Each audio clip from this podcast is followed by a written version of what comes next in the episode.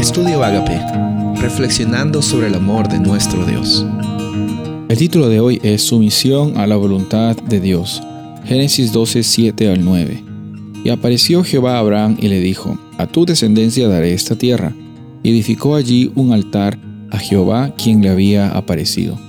Luego se pasó de allí a un monte al oriente de Betel, y plantó su tienda, teniendo Betel al occidente y Jai al oriente, y edificó allí un altar a Jehová, e invocó el nombre de Jehová.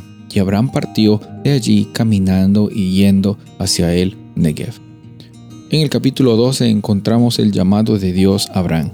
Y durante estos días anteriores también vimos acerca de cómo es que ese llamado de Dios a Abraham también tenía mucho que ver con el carácter de Abraham, cómo es que él estaba constantemente dispuesto a dejar que la voluntad de Dios sea lo principal en sus vidas. ¿Cómo es que nosotros podemos caminar por medio de la fe, de la misma forma que Abraham lo hizo?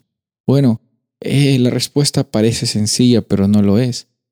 En realidad la encontramos al descansar en las promesas de nuestro Padre Celestial y también reconociendo que su voluntad siempre nos va a dar oportunidades para glorificar su nombre.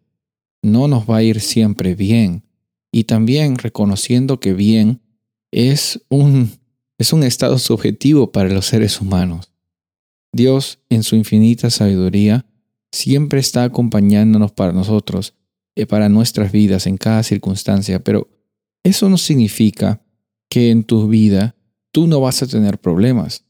Eso tampoco significa de que Dios te está mandando los problemas. Hay personas que piensan que Dios está mandando pruebas y luchas para ver cuán fuerte es tu fe. No, Dios usa esas circunstancias difíciles como oportunidades para fortalecer tu carácter. Sí, eso sí es cierto, lo vemos en la Biblia muchas veces, pero Dios no es el causante de tu sufrimiento simplemente porque Él quiere ver cuán fuerte es que tú eres espiritualmente. Entonces en este proceso encontramos que Abraham siempre estaba en la disposición, siempre estaba posicionado para escuchar la voz de Dios y seguirla en cada momento. Vemos que él tuvo momentos altos, tuvo momentos bajos, tuvo luchas, tuvo desafíos, tuvo bendiciones. Fue un ser humano como tú y yo.